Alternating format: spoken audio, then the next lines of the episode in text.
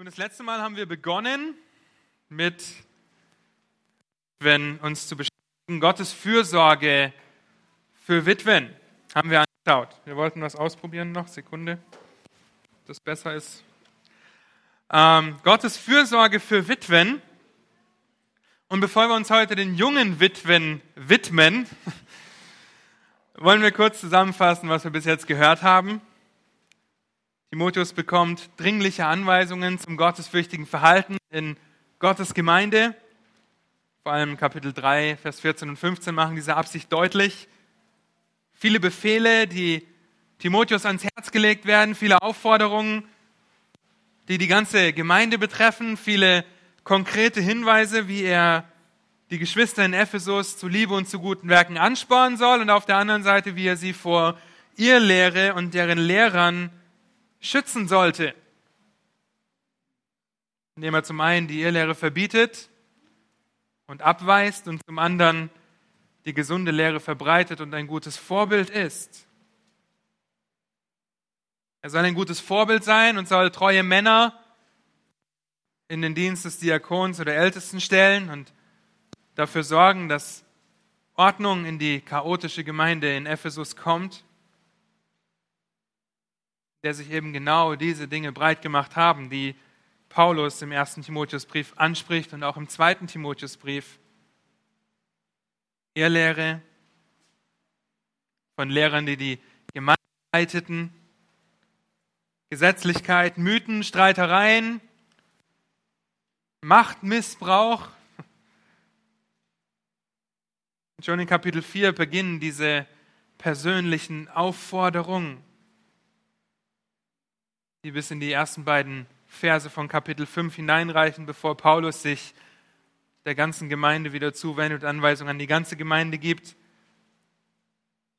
So zeigt er in Kapitel 4 und 5, 1 und 2 wunderbar auf, wie Timotheus ein guter Hirte, ein guter Diener sein soll und Kapitel 5, wie er Fürsorge üben soll in der Gemeinde. Denn das ist Gottes Plan, dass wir füreinander sorgen, uns umeinander kümmern. Und Timotheus sollte das tun, sowohl mit älteren als auch jüngeren Männern und Frauen und sie sehr familiär behandeln, indem er sie als Eltern oder als Geschwister behandelt und respektiert. Und dann haben wir letzte Woche begonnen, uns mit den Witwen auseinanderzusetzen. Paulus spricht das an und spricht über Gottes Fürsorge für Witwen. Und diese besondere Personengruppe liegt Gott sehr am Herzen. Es ist ein Gott der Vaterlosen, ein Gott der Waisen und Witwen. Und wie Daniel uns letzte Woche schon gezeigt hat, werden hier drei Gruppen von Witwen angesprochen. Die wahren Witwen, die Witwen mit einer Familie und junge Witwen. Ja, und wir haben ein bisschen diskutiert am Freitag, das sind doch alles wahre Witwen, weil die alle beraubt sind. Sie sind ihres Ehemanns und deshalb auch der Lebenssituation beraubt. Ja, und dennoch unterscheidet Paulus zwischen dem, wie die Gemeinde für Witwen sorgen soll. Die wahren Witwen, die wirklich Witwen sind, die total vereinsamt sind, die ihr Vertrauen auf den Herrn setzen, ein Zeugnis guter Werke haben, die sollen von der Gemeinde versorgt werden und in einen Vertrag einsteigen, auf eine Liste gefügt werden. Und dann gibt es die Witwen, die Familie haben. Die Witwen, die Kinder und Enkelkinder haben, wo Paulus die Familien anspricht und sagt, kümmert euch um sie. Ja, denn wenn ihr das nicht tut, dann seid ihr schlimmer wie die Ungläubigen. Verlästert euren Glauben. Es ist so wichtig, dass wir diese drei Gruppen haben, selbst wenn wir natürlich immer von einer Witwe reden. Aber der Umstand, in der die Witwe sich befindet, unterscheidet sich und Paulus macht hier diese, diesen Unterschied. Und er spricht das an, weil es ein Problem in Ephesus gab. Und Daniel hat das letzte Woche auch schon gesagt, die, die Gemeinde versorgte die falschen und zu viele Witwen. Ja, so dass vielleicht die wirklich wahren Witwen hinten runterfielen. Da klingelt vielleicht gleich Apostelgeschichte 6 in unseren Ohren, wo die hellenistischen Witwen zu kurz kommen und dann die Männer eingesetzt werden, die als Prototypen für Diakone dienen. Aber der Diakon mehr Aufgaben noch umfasst und sie sollen zu den Tischen dienen und sollen sich darum kümmern, dass die Witwen versorgt werden. Und zwar die richtigen Witwen. Das zweite Problem war, dass die eigenen oder die Familien ihre eigenen Witwen nicht unterstützt haben, weil sie gedacht haben, ja, das macht ja die Gemeinde und ich bin aus dem Schneider. Auch hier Ehre Vater und Mutter, das Gebot Gottes, des Herrn. Und dann in Vers 4 in Kapitel 5, wenn eine Witwe Kinder oder Enkelkinder hat, so sollen diese zuerst lernen, also die Kinder oder Enkelkinder im eigenen Haus Gottes für zu dienen und sich nicht weigern, Witwen zu versorgen. Und zu guter Letzt waren junge Witwen auf geistlichen Abwägen. Finden wir in dem Abschnitt, den wir heute behandeln. Vers 15 macht das sehr deutlich, denn etliche haben sich schon abgewandt dem Satan nach. So wird Paulus sehr konkret, wie er mit wie Timotheus bzw. die Gemeinde mit Witwen umgehen soll. Und zeigt das einfach auf und zeigt die Anforderungen an die Witwe, die von der Gemeinde unterstützt wird, die Anforderungen der Familie und letztendlich die Anforderungen des Ehemanns, der eine Witwe heiraten soll. Okay, eine junge Witwe so in den und die Fürsorge ihres Ehemanns. Die Familie sollte sich um die eigenen Witwen kümmern. Selbst wenn die Witwe die Kriterien erfüllt, die genannt werden und noch Familie hat, soll sich die Familie drum kümmern.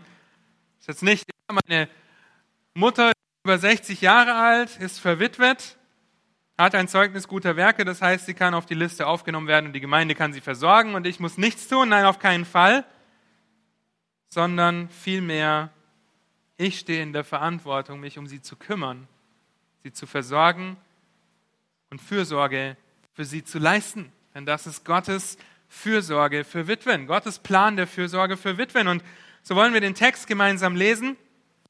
Ich lese uns heute bewusst den Text aus der neuen Genfer. Sie nennen sich Übersetzung. Ein bisschen spannend, müssen wir ein bisschen tiefer mal einsteigen irgendwann. Ja, aus der NGÜ. Denn äh, das macht den Text noch einmal deutlich und in manchen Bereichen sogar noch etwas deutlicher, weil wir es besser verstehen. Und die Schlachter, da werden wir dann zurückspringen, wenn wir gleich durch die einzelnen Punkte gehen. 1 Timotheus 5 ab Vers 3. Erweise den Witwen, die auf sich selbst gestellt sind, Ehre, indem du dafür sorgst, dass sie die nötige Hilfe bekommen. Wenn eine Witwe jedoch Enkel oder Kinder hat, sind zunächst einmal diese für sie verantwortlich. Sie sollen ihre Ehrfurcht vor Gott dadurch zeigen, dass sie ihre familiären Pflichten erfüllen und sich ihrer Mutter und Großmutter gegenüber dankbar erweisen für alles, was sie von ihr bekommen haben, denn das gefällt Gott. Die Gemeinde soll nur für die Witwen sorgen, die wirklich einsam und auf sich alleine gestellt sind. Außerdem müssen es Witwen sein, die ihre ganze Hoffnung auf Gott gesetzt haben und sich nicht davon abbringen lassen, Tag und Nacht zu ihm zu beten und ihm um Hilfe zu bitten. Eine Witwe hingegen, die nur für ihr Vergnügen lebt, ist, eine lebendigen, ist bei lebendigem Leibe tot. Schärfe den Gläubigen diese Dinge ein, damit an auszusetzen ist. Denn wenn sich jemand nicht um seine Angehörigen, Angehörigen kümmert, vor allem um die, die unter einem Dach mit ihm leben, verleugnet er den Glauben und ist schlimmer als jemand, der nicht an Christus glaubt. Eine Witwe darf erst dann in das Witwenverzeichnis aufgenommen werden, wenn sie mindestens 60 Jahre alt ist. Außerdem muss sie ihrem Mann treu gewesen sein und dafür bekannt sein, dass sie Gutes getan hat. Zum Beispiel, dass sie Kinder aufgezogen hat, gastfreundlich gewesen ist, den Gläubigen die Füße gewaschen hat und Menschen, die in Not waren, geholfen hat. Mit einem Wort, Sie muss sich in jeder Hinsicht bemüht haben, Gutes zu tun. Vers 11. Jüngerinnen nimm nicht in das Verzeichnis auf. Denn wenn das Verlangen nach einem Mann bei ihnen die Oberhand gewinnt, vergessen sie, dass sie durch die Aufnahme in das Verzeichnis eine Verpflichtung gegenüber Christus eingegangen sind und wollen wieder heiraten. Damit lasten dann auf ihnen der Vorwurf, ihrem zuvor gegebenen Versprechen untreu geworden zu sein. Außerdem gewöhnen sie sich ans Nichtstun und verbringen ihre Zeit bald in diesem Haus und bald in jenem. Und damit nicht genug. Sie werden geschwätzig, mischen sich in fremde Angelegenheiten und reden über Dinge, die sie nicht sehen. Deshalb möchte ich, dass, jüngere, dass die jüngeren Witwen wieder heiraten, Kinder zur Welt bringen und sich um ihren Haushalt kümmern. So werden sie keinem, der sich gegen das Evangelium stellt, einen Anlass geben, übles Gerede über uns zu verbreiten. Einige haben nämlich den richtigen Weg bereits verlassen und folgen jetzt dem Satan. Wenn eine gläubige Frau Witwen in ihrer Familie hat, soll sie ihnen zur Seite stehen. Dadurch wird die Gemeinde entlastet und kann den Witwen helfen, die wirklich hilfsbedürftig sind, bis hierher. Es geht nach wie vor um Witwen. Ja, und hier wird sehr schön deutlich, dass gerade die wahren Witwen ein Beispiel oder Paulus Beispiele dafür bringt, was die Zeugnisse guter Werke sind. Nicht, dass diese Liste komplett ist oder perfekt eingehalten werden muss, denn es kann auch sein, dass eine kinderlose Frau Witwe wird. Und es wäre dann ja schlecht, wenn sie nicht ins Verzeichnis aufgenommen werden darf, weil sie keine Kinder großgezogen hat. Ja, also Paulus gibt hier lediglich Beispiele, und dann wendet er sich den jüngeren Witwen zu, also allen Witwen, allen beraubten Frauen unter 60. Und wir sehen, wie Paulus eine zweifache Aufforderung gibt. Zum einen soll Timotheus junge Witwen abweisen und zum anderen soll er junge Witwen anweisen. Mit diesen beiden Punkten wollen wir uns auseinandersetzen junge Witwen abweisen. In Vers 13 und Vers 15 könnt ihr das sehen, wie er, wie Paulus auffordert, dass junge Witwen abgewiesen werden sollen.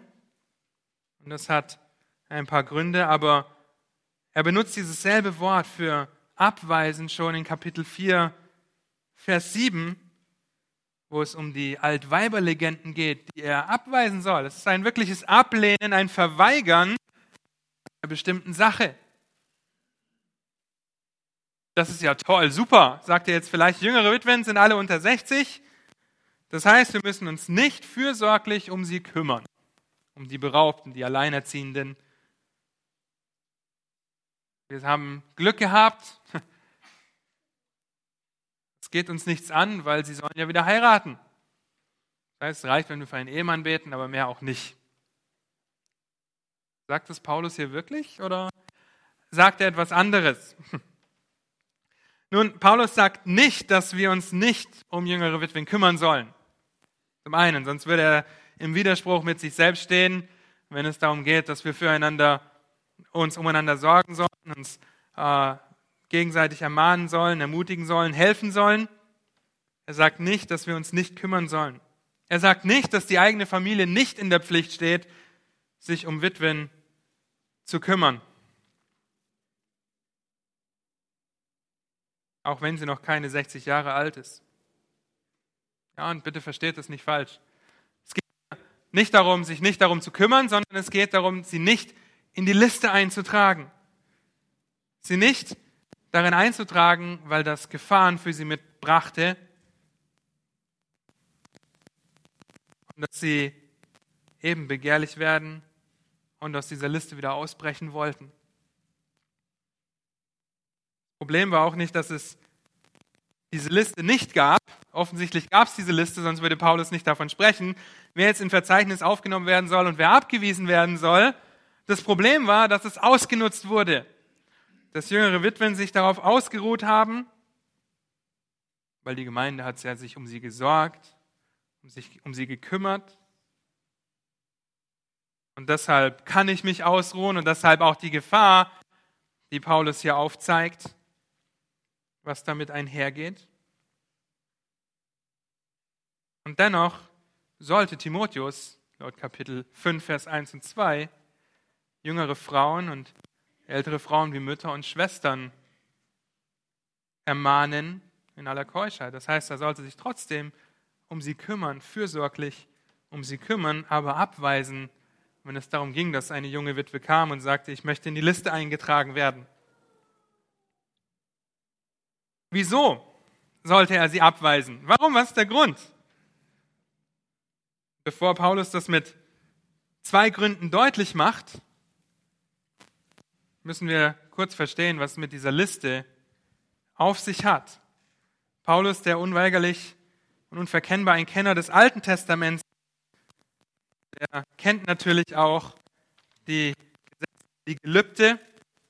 4. Mose Kapitel 30, Vers 10. Da geht es über das Gelübde der Witwe. Aber das Gelübde einer Witwe oder einer Verstoßenen, alles, was sie sich auf ihre Seele gebunden hat, soll für sie gelten. Wenn sie auf diese Liste eingetragen wurde, dann galt das für sie und das war mit Verpflichtungen verbunden.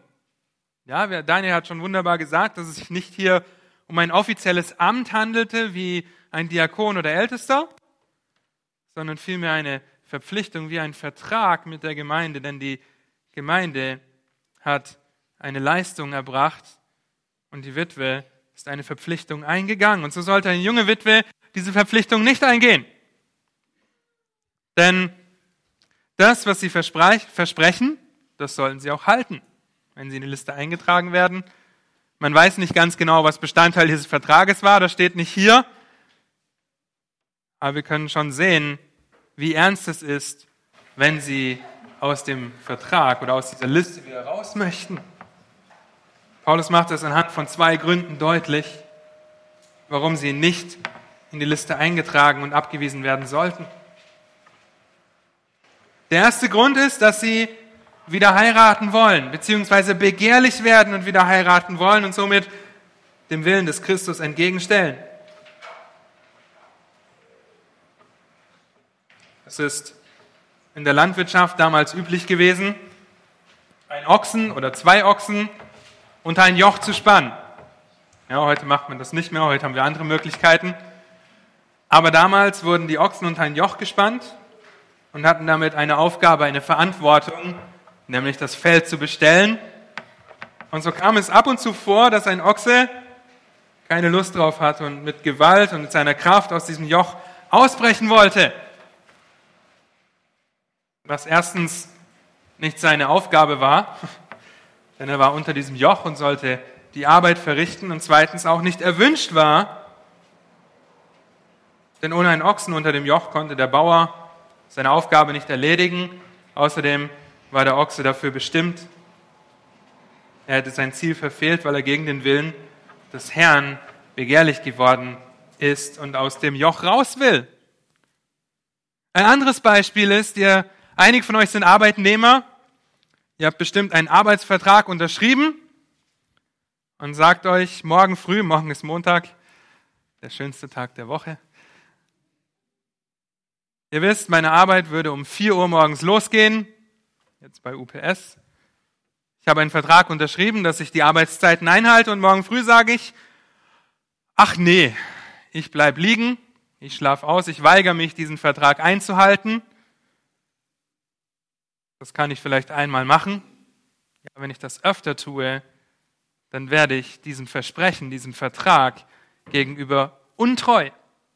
Und ein Urteil wird über mich kommen, nämlich das, dass ich jeden Tag ausschlafen kann, weil ich keine Arbeit mehr habe. Und genauso geht es mit den Witwen. Dass sie, die jüngeren Witwen, wenn sie in der Liste waren, wenn diesen, diese Verpflichtung eingegangen sie begehrlich werden, dass sie dann ausbrechen wollen. für junge Witwen bestand darin, dass sie durch diese Verpflichtung undankbar geworden sind. oder selbstsüchtig sich darin ausgeruht haben, auf dieser Liste zu stehen, dass sie bitter werden, weil sie das Verlangen haben, wieder zu heiraten. So kommen sie durch dieses Verlangen unter das Urteil, dass sie die Treue, diesen, diese Verpflichtung gebrochen haben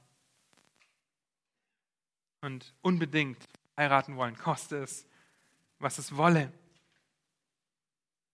Wenn er von dieser Treue spricht, dann spricht er von dem Gelübde, von dem Versprechen, dass eine Witwe eingegangen ist.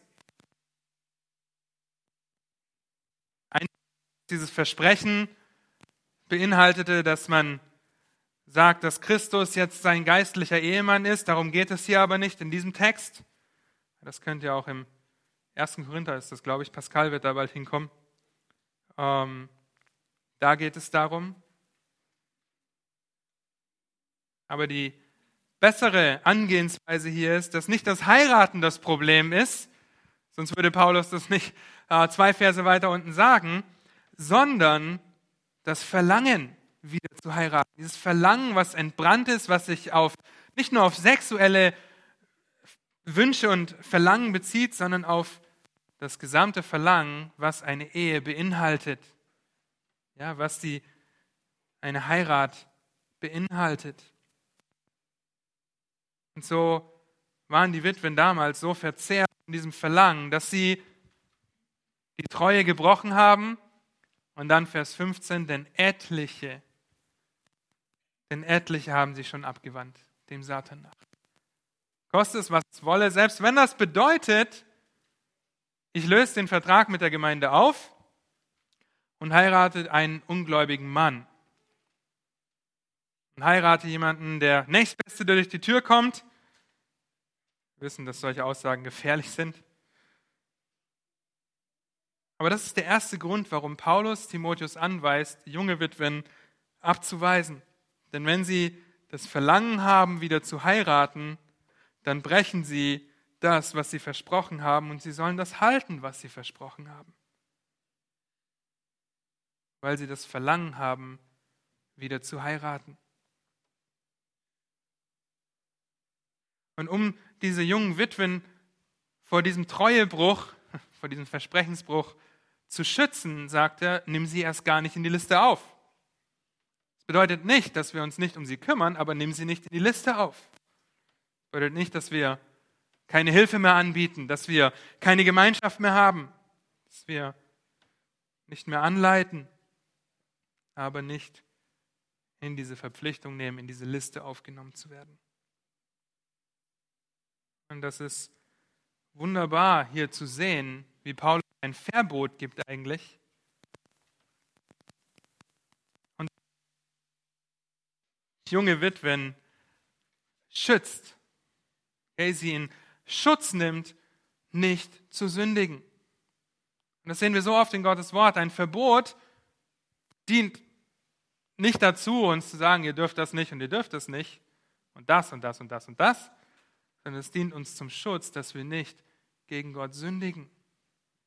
Deswegen ist es eine so wunderbare Freiheit, Gottes Wort zu haben und seine Gebote zu kennen, die auch Verbote beinhalten und zu wissen, dass es zu unserem Besten dient. Und so auch hier. Ja, wenn du eine junge Witwe bist, die allein gelassen wurde, deren Mann abgehauen ist oder gestorben ist, du bist noch unter 60. Wir haben hier noch nicht so eine Liste. Wir wissen, dass wir wunderbar ein, vom Staat auch finanziell versorgt werden. Aber wenn wir eine solche Liste hätten und dich abweisen würden, dann wäre es zu deinem Schutz, dass du nicht versucht wirst, in Sünde zu fallen. Zum Schutz, damit eine Witwe nicht voreilig oder unüberlegt kommt und sagt, ich willige in die Verpflichtung ein, damit ihr mich versorgt und dann in fünf Jahren, soweit denke ich vielleicht gar nicht, kommt ein Mann, wir verstehen uns, wir würden gerne heiraten, aber ich bin diese Verpflichtung eingegangen. Oder in fünf Jahren kommt das Verlangen zu heiraten und koste es, was es wolle, selbst wenn ich der Gemeinde fernbleibe. Ich gehe einfach dieser Ehe nach oder dieser Beziehung nach. Und so haben sich etliche abgewandt dem Satan nach. Auch in Ephesus war das das Problem. Der zweite Grund, jüngere Witwen abzuweisen, den findet ihr in den, im nächsten Vers, in Vers 13. Zugleich lernen sie auch untätig zu sein, indem sie in den Häusern umherlaufen. Und nicht nur untätig, sondern auch geschwätzig und neugierig zu sein. Und sie reden, was sich nicht gehört. Das System wurde schlichtweg ausgenutzt. Durch die Unterstützung der Gemeinde hatten jüngere Witwen die Zeit, auf dumme Gedanken zu kommen. Vielleicht war es Bestandteil der Witwen und diese Verpflichtung, in die Häuser anderer Familien hineinzugehen und den Haushalt zu unterstützen und ihn beiseite zu stehen, auch mit einem seelsorgerlichen Rat, Zeit mit Gemeinschaft zu verbringen als Unterstützung. Und deshalb war es so wichtig, dass eine Witwe ein gutes Zeugnis hatte, ein Zeugnis guter Werke, dass die Gemeinde auch dahinter stand, wenn diese Frau in die Liste aufgenommen wurde, dass sie ein bestimmtes Alter hat, was auch Reife und Erfahrung mit sich bringt. Und hier weist Paulus die jüngeren Witwen ab, in diese Liste aufzunehmen, um das Zeugnis der Gemeinde zu schützen. Einmal, um die Witwen selbst zu schützen und einmal, um das Zeugnis der Gemeinde zu schützen. Seht ihr das in Vers 14 am Schluss? Die Anweisung, die er dann gibt, ist, dient dazu, dass die Widersacher keinen Anlass zur Lästerung haben.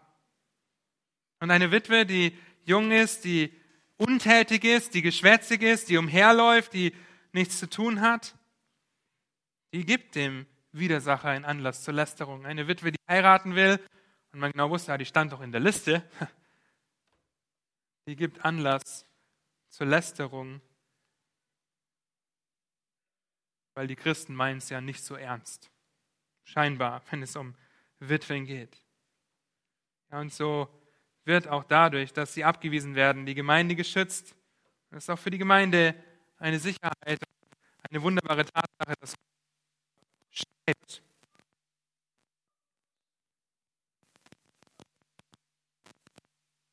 So wollen wir uns die verschiedenen Punkte einmal etwas anschauen. Und in diesen Versen haben wir eine klare Bestätigung, dass es sich nicht um wahre Witwen handelt, denn Sie hatten durch ihr Verhalten definitiv kein Zeugnis guter Werke. Sie lernen nämlich untätig zu sein. Und dieses Lernen ist etwas sarkastisch hier von Paulus. Ja, das lernen sie dann. Ja, eigentlich ist das nichts gelernt. Und dennoch üben sie das aus und werden sogar immer besser darin. Sie lernen untätig zu sein. Durch die Versorgung der Gemeinde lernen sie sich faul zurückzulehnen und die Zeit nicht so auszunutzen, wie sie es sollten. Selbst wenn das beinhaltete, von Haus zu Haus zu gehen, nutzen sie die Zeit nicht so aus, wie sie sollten. Dann lernen sie geschwätzig zu sein. Ja, das seht ihr, könnt ihr in Vers 13. Zugleich lernen sie auch untätig zu sein, indem sie in den eigenen Häusern umherlaufen und nicht nur untätig. Okay? Sie lernen nicht nur untätig zu sein, sondern sie lernen auch geschwätzig zu sein und neugierig zu sein. Und sie lernen zu reden, was sich nicht gehört. Also sie lernen neugierig zu sein. Und das Wort für neugierig bedeutet wörtlich jemand, der herumläuft und seine Nase in alle möglichen Angelegenheiten steckt, die ihn nichts angehen. Diese Dinge, die man mitkriegt, die werden dann gespeichert und natürlich weitergegeben. Ja, meine Neugier, was wäre meine Neugier, ohne dass ich das irgendjemandem erzählen könnte? So wurde das ausgenutzt, indem sie von Haus zu Haus liefen, hier vielleicht ein Gerücht aufschnappten, neugierig nachforschten, ins nächste Haus liefen und weiter erzählten das Gerücht.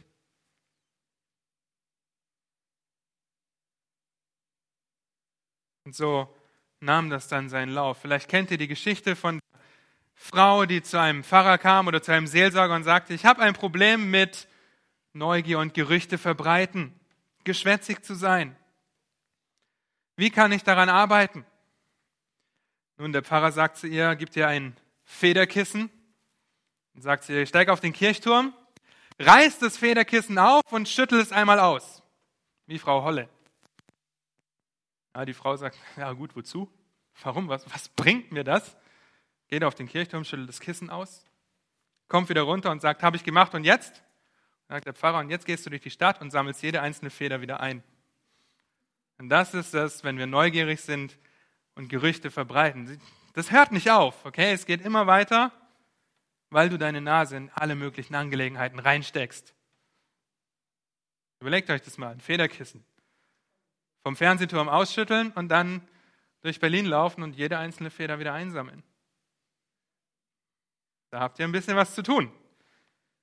Ja, und so standen diese jungen Witwen in derselben Gefahr, einfach Dinge auszuschnüffeln, auszukundschaften und dann weiterzugeben. Neugier, ganz besonderes Wort, kommt im Neuen Testament nur noch an einer anderen Stelle vor und wird auf die Magie bezogen, auf die Zauberei, das Übernatürliche.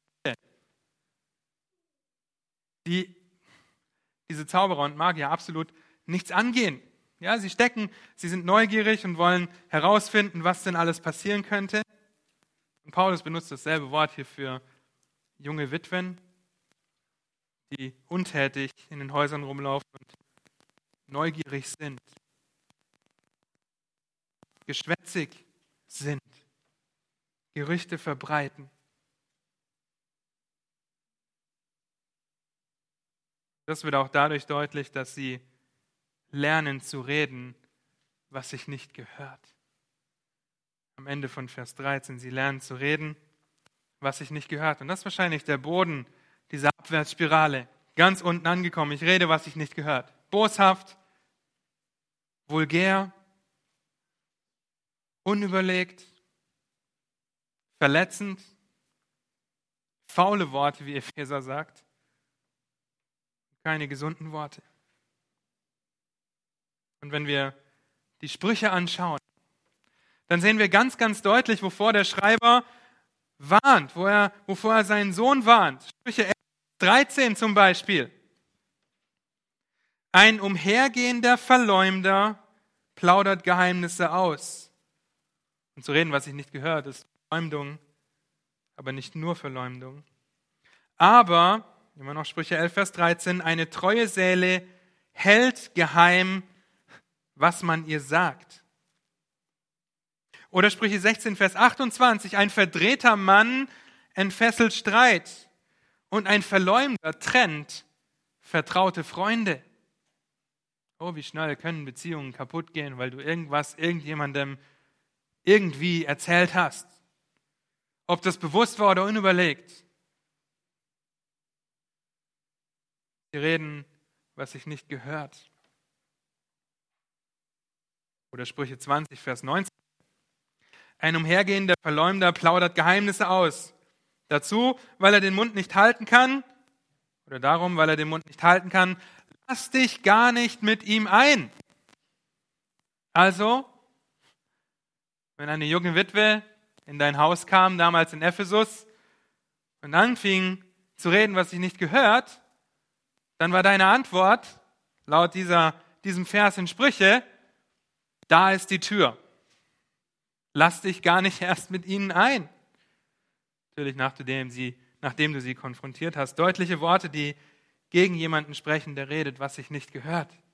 Sie sollten nicht in die Liste aufgenommen werden, weil nur wahre Witwen dort aufgenommen werden sollten.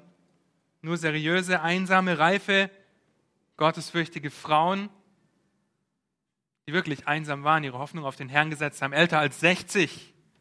Okay, ich sage nicht, dass junge Witwen nicht auch reif, seriös und gottesfürchtig sein können, aber hier geht es nach um die Liste, warum junge Witwen abgewiesen werden sollten.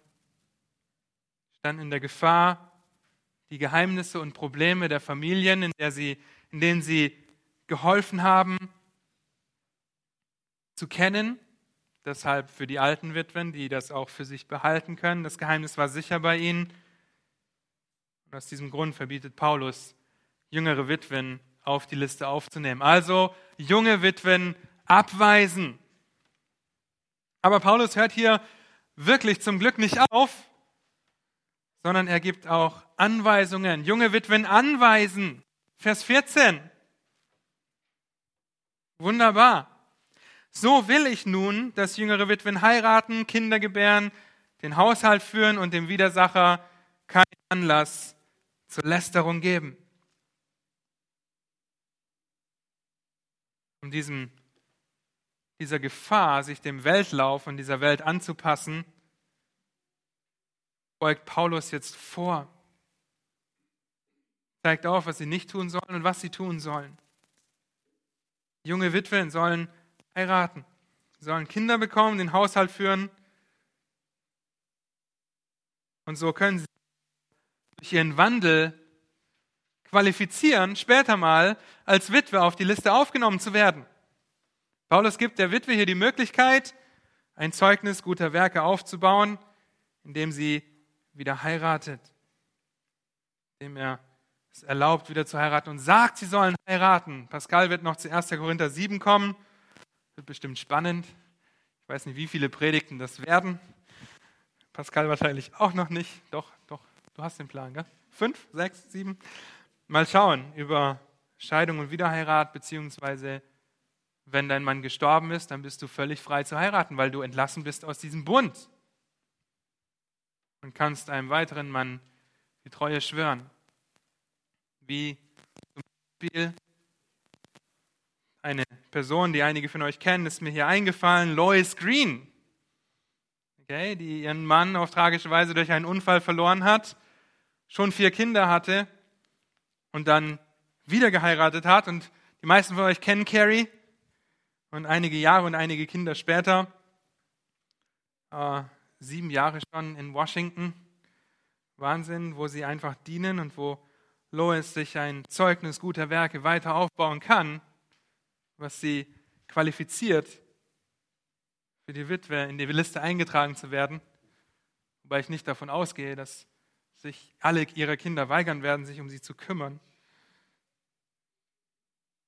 Aber es macht deutlich, mit dem Tod deines Ehemannes bist du aus dem Bund entlassen. Hier geht es um die Witwen. Um die Scheidung und Wiederheirat wird Pascal sich kümmern. Da gehe ich jetzt nicht drauf ein. Das dauert zu lang. Und der Grund zu heiraten, der Grund Kinder zu bekommen, der Grund den Haushalt zu führen, die Anweisung, der Grund dafür ist simpel, nämlich kein Anstoß, kein Anlass zur Lästerung zu geben. Paulus möchte die jüngeren Witwen vor falschen Beziehungen und ungestilltem Verlangen schützen, indem er sagt, weise sie ab, aber weise sie an, auch wieder zu heiraten müssen nicht näher darauf eingehen, was es bedeutet. Sie sollten einen gläubigen Mann heiraten, der sich um die Familie kümmert, Geld verdient, sie beschützt, sie versorgt, während sich die Frau um die Kinder und den Haushalt kümmert. Und hier wollen wir einen ganz kurzen Abstecher machen in die Aufgaben der Ehefrau und Mutter, da sie hier unter anderem sehr deutlich aufgeschrieben sind. Eine junge Witwe soll wieder heiraten und es soll Mutter sein und den Haushalt führen. Sie ist Haushälterin, sagt Paulus hier. Sie ist Lehrerin, sagt Titus 2. Sie ist Verwalterin, man eine Hilfe ist. In ihrer Aufgabe blüht sie auf und erarbeitet sich ein Zeugnis guter Werke. Ihr Lieben, wenn ihr Mutter seid und denkt, ach, was bringt denn meine Aufgabe, ich werde dafür nicht bezahlt, was sehr traurig ist, weil wenn unsere Mütter bezahlt werden würden, dann wären wir alle reich. Ja, so viel wie sie hart und hart wie sie arbeiten. Aber der Aufgabenbereich einer Frau und einer Mutter ist so bedeutungsvoll und wichtig. Warum ist das so? Nun, die Mutter erzieht die nächste Generation. Es gibt viele treue Männer und Frauen, die das aufgrund ihrer Mütter sind. Wer ist ein sehr gutes Beispiel dafür? Timotheus. Zweiter Timotheus könnt ihr lesen, das, was du von deiner Mutter und Großmutter empfangen hast, gelernt hast. Sie haben Timotheus erzogen und so einen äußerst wichtigen Bestandteil dazu beigetragen, dass Timotheus da steht, wo er jetzt steht, wenn er diesen Brief bekommt. Eine Mutter ist häuslich, versorgt ihren Haushalt. Als Ehefrau in Deutschland ist das nicht immer möglich, ist das auch, dass sie häuslich sein kann, zu 100 Prozent. Sie versorgt ihren Haushalt, kümmert sich um die Angelegenheiten, die anstehen und die verwaltet werden müssen. Oikodespotes benutzt Paulus hier in 1 Timotheus 5. Und es sind zwei Worte, die zusammengesetzt werden. Einmal Oikos ist das Haus.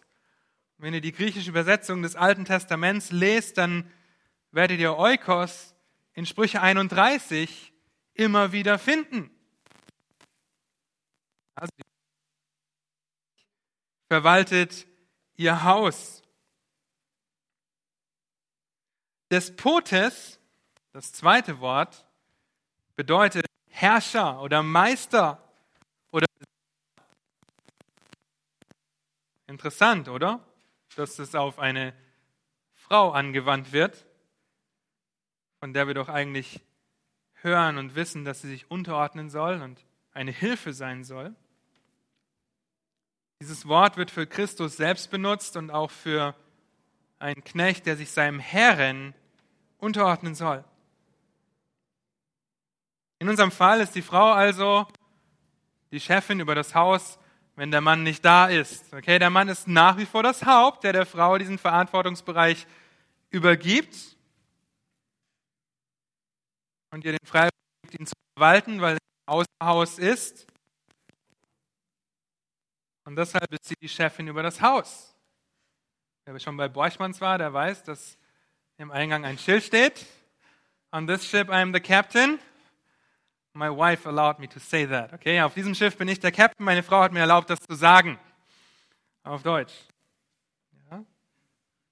Nun, ihr alle wisst, dass Dieter und Christiane eine vorbildliche Ehe führen, aber macht deutlich, dass die Frau, die Verwalterin, des Zuhauses ist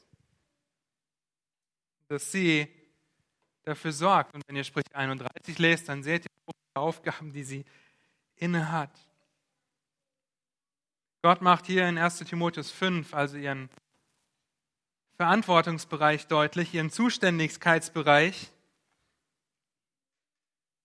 zeigt auf, wie sie ein gutes Zeugnis sein kann, indem er sie anweist, zu heiraten, Kinder zu gebären, den Haushalt zu führen.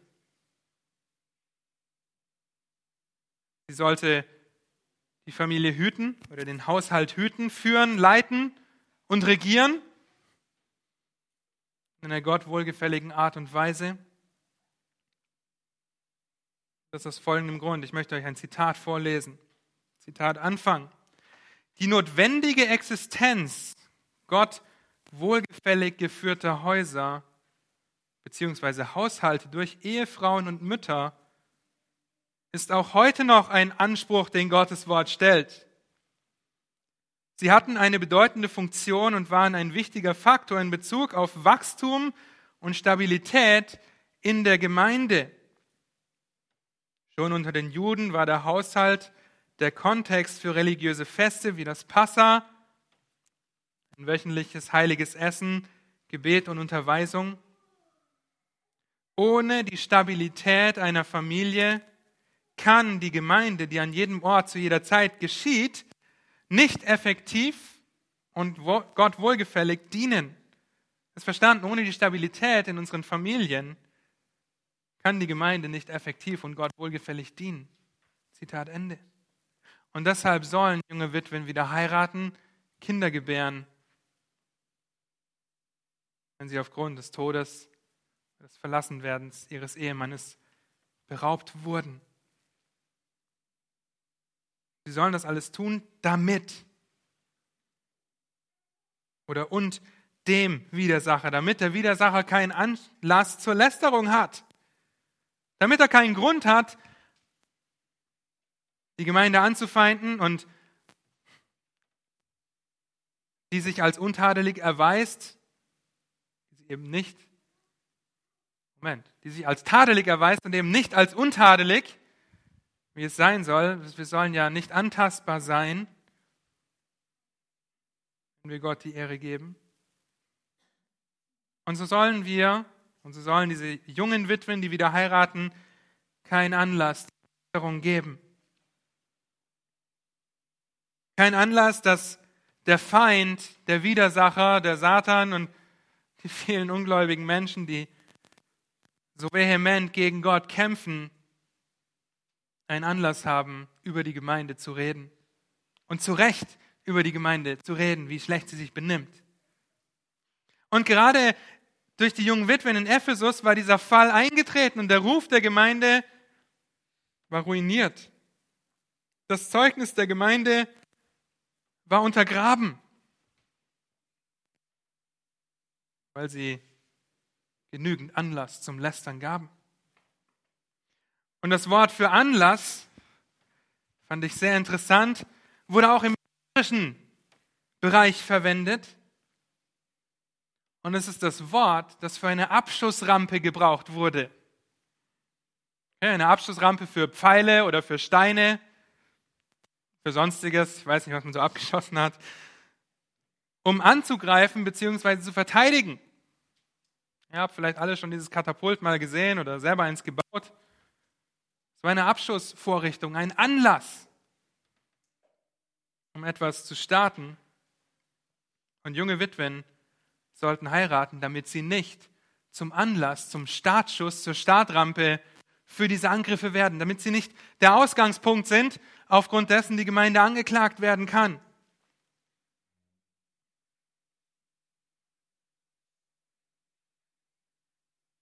Sie sollten nicht der Auslöser für ein schlechtes Zeugnis sein. Deswegen sollten sie heiraten, deswegen sollten sie den Haushalt führen, Kinder bekommen. Und die Frage, die sich uns oder dir jetzt vielleicht stellt, ja, ich bin meinem Ehemann beraubt, es ist kein Mann in Aussicht. Was jetzt?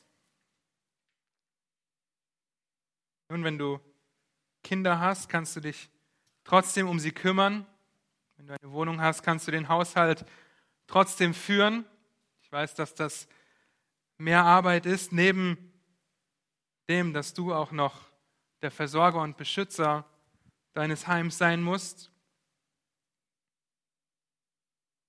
Wir haben das Privileg, in einem Land zu leben, das uns unterstützt, das uns im Notfall auch finanziell versorgt. Und wir haben das Privileg, eine Gemeinde zu haben, in der wir uns darauf vorbereiten können. Und wir hatten eine gute Diskussion am Freitag, wie wir denn jungen Witwen oder Witwen in der Gemeinde generell helfen können.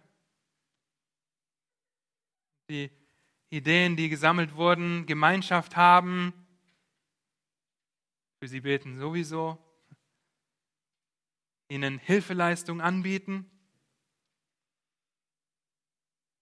in manchen Fällen vielleicht sogar geistliche Leitung oder Bestätigung anzubieten und uns darum zu bemühen. Wir können und sollen uns auch heute schon um die Witwen kümmern, um die Beraubten. Und wenn es deine Familienangehörigen sind, dann stehst du in der Pflicht, dich darum zu kümmern, sowieso. Denn es ist Gottes Absicht, dass für die Witwen gesorgt ist, dass sie versorgt werden. Das ist Vers 16. Wenn eine gläubige Frau Witwen hat, hier ist wieder die griechische Konstruktion, bezieht sich auf eine gläubige Frau. Denn was war der Aufgabenbereich der Frau? Sich um den Haushalt zu kümmern. Und im Haushalt hat deine ganze Familie gewohnt. Mehr Generationen unter einem Dach. Vielleicht noch deine Knechte dazu, wenn du wohlhabend warst. Und deshalb, wenn eine gläubige Frau Witwen hat, so soll sie sie versorgen. Und die Gemeinde soll nicht belastet werden. Ja, hier, kommt, hier schließt Paulus jetzt den Kreis und zeigt auf, wie sich Gott Fürsorge vorstellt. Die Gemeinde soll nicht belastet werden, damit diese für die wirklichen, wirklichen Witwen sorgen kann. Und es ist wunderbar zu sehen, dass Gott wirklich ein Gott auch der Witwen ist, ganz besonders diese Gruppe neben den Weisen hervorhebt und den Vaterlosen. In Sprüche 15, Vers 25 sagt er beispielsweise, Jahwe reißt das Haus der Stolzen nieder, aber die Grenze der Witwe setzt er fest. Er kümmert sich und sorgt sich und wir dürfen Bestandteil darin sein, uns zu kümmern und uns zu sorgen. Es war sehr gut, sich letzten Freitag darüber Gedanken zu machen, was ist, wenn meine Eltern verwitwen, wenn sie einsam sind, wenn sie beraubt sind, wenn sie Pflege und Sorge benötigen. Bin ich bereit, das zu übernehmen als Kind oder als Enkelkind? Selbst wenn ich 500 Kilometer weg wohne oder 700 oder noch weiter? Bin ich bereit? Die Gemeinde entlasten, damit die Gemeinde die Möglichkeit hat, sich um die Witwen zu kümmern, die wirklich vereinsamt und verlassen sind. Sie soll sich um die Witwen kümmern, die nicht in der Lage sind, sich um sich selbst zu kümmern, sich selbst zu versorgen. Und dann gibt es die jungen Witwen, die angewiesen werden, zu heiraten, denn dann wird dein Ehemann dafür sorgen. Das wird dich vor falschem Verlangen schützen, vor falschen Beziehungen schützen und das gute Zeugnis der Gemeinde bewahren. Lasst uns danach streben, wenn wir uns um Witwen, um Beraubte kümmern, dass wir ihnen helfen, Gott wohlgefällig mit der herausfordernden Situation umzugehen und auch für Ehemänner zu beten. Ist nicht verkehrt. In diesem Sinn, lasst mich noch beten. Und dann gehen wir in die Pause. Herr, habt du unendlich Dank für deine Gnade, für deine Barmherzigkeit, für deine Güte, deine Treue, deine Fürsorge, Herr, wie wir oder die wir in deinem Wort immer wieder finden und immer wieder lesen können. Hab du Dank, dass du dich um deine Gemeinde sorgst, dass du für uns sorgst und dass wir unsere Sorgen auf dich werfen dürfen. Hab du Dank, dass du dich besonders der Witwen und Waisen angenommen hast und dass wir immer wieder darüber lesen dürfen, wie sehr du dich um sie bemühst, sie kümmerst und so bete ich, dass du Gnade schenkst, wenn wir uns darauf vorbereiten, in unserer eigenen Familie Witwen zu haben, dass du Gnade schenkst, dass wir bedacht sind auf das, was dein Wort sagt, dass wir sie ehren, dass wir für sie sorgen, sie verpflegen. Und dasselbe bitte ich dich für die jungen Witwen, Herr, dass du Gnade schenkst, dass sie ein gutes Zeugnis sind, auch wenn sie nicht heiraten können oder nicht, ja, keine Hochzeit in Aussicht ist. Herr, ich bete, dass du Gnade schenkst, dass sie ein gutes Zeugnis sind im, am Arbeitsplatz, zu Hause, Herr, in, den, in ihrer Kindererziehung, Herr, dass du einfach Gnade schenkst, aber dass wir genauso die Augen offen halten, wie wir Fürsorge für sie üben können. Herr, ich danke dir so sehr dafür, dass wir dein Wort du es uns gegeben hast und dass wir lernen dürfen, wie wir dir die Ehre geben und uns Gott wohlgefällig in deiner Gemeinde verhalten. Herr, hab du Dank dafür. Amen.